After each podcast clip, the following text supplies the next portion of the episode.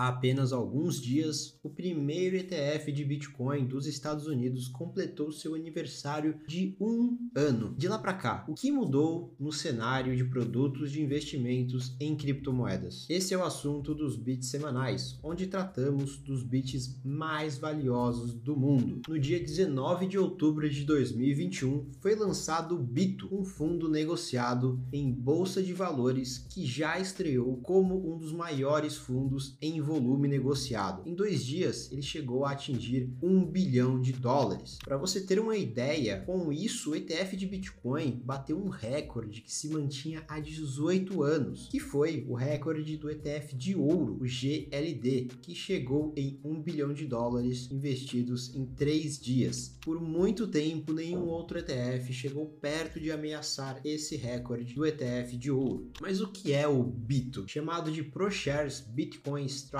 ETF, o BITO, ele foi aprovado pela CVM americana porque era baseado em contratos futuros negociados na exchange altamente regulada, a Chicago Mercantile Exchange, CME. Inclusive, até hoje, a terra do Tio Sam não conta com ETF spot de Bitcoin, ou seja, algum fundo que realmente detém a criptomoeda em vez de algum sintético que imita o preço de alguma forma. Inclusive, no próprio documento onde a ProShares Shares explica sobre o ETF, ela deixa claro que o produto não investe diretamente em Bitcoin, mas chega a ter posição direta de títulos públicos, por exemplo. De qualquer forma, o Bito esperou muito bem o preço do Bitcoin neste seu primeiro ano de vida. Contudo, infelizmente para os investidores, ele contou também com um péssimo timing de lançamento. Segundo o CoinGoLive, o Bitcoin viu sua alta histórica de preços em 10 de novembro de 2021, apenas alguns dias após após o lançamento do ETF. Em retrospectiva, pensando agora, será que a estreia de um fundo de Bitcoin nos Estados Unidos primeiro era um sinal de topo? Deixa aqui nos comentários com a sua opinião. Mas a realidade é que o desempenho deste produto foi de menos 70%. Isso quer dizer que alguém que investiu mil dólares no começo ficou com apenas 300 dólares depois de um ano. De fato, coletivamente, todos os cotistas chegaram a alocar 1,8 bilhão neste ETF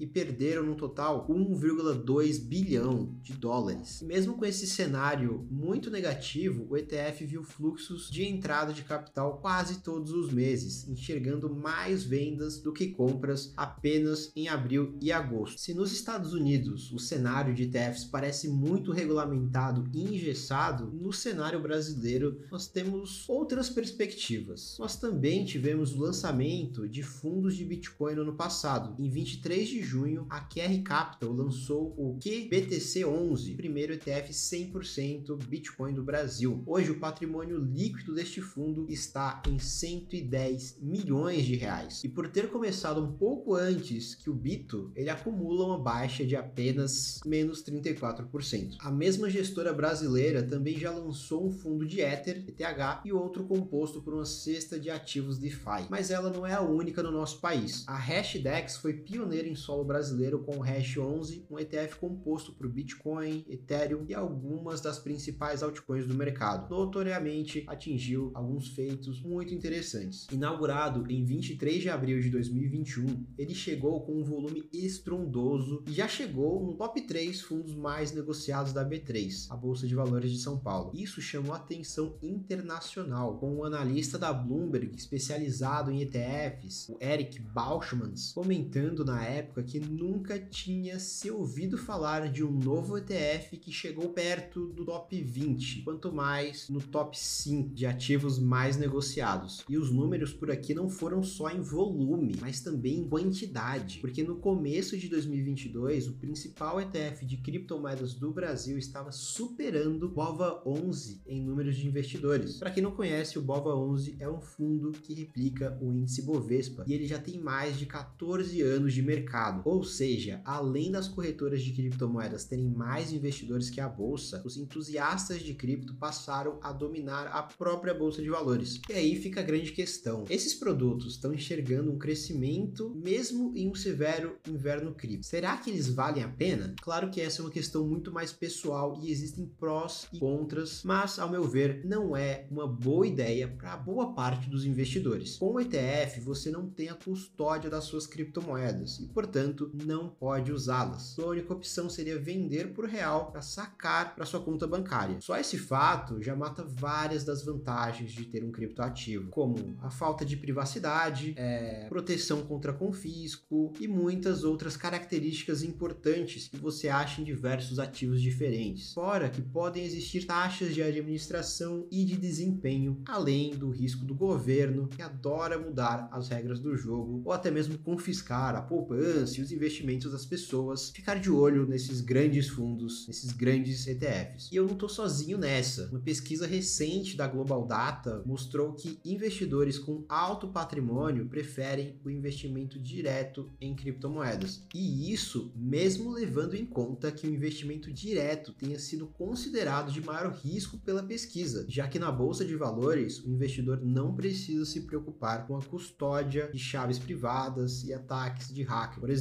os ETFs com certeza facilitaram a entrada de muitos investidores, mas para quem quer usufruir dos benefícios dos criptoativos, ao meu ver, é melhor comprá-los diretamente e dessa forma você pode se tornar seu próprio banco. Mas qual sua opinião em relação ao investimento em ETF e a compra direta de criptomoedas? Deixe seu comentário aqui embaixo e não se esqueça de entrar na nossa comunidade do Discord do CoinTimes. E se você estiver procurando aproveitar que o preço das criptomoedas está caindo para comprar Bitcoin ou outros tantos ativos, então pode criar uma conta na novadax.com.br. Todos os links vão estar na descrição ou no primeiro comentário para você começar a investir nesse mercado.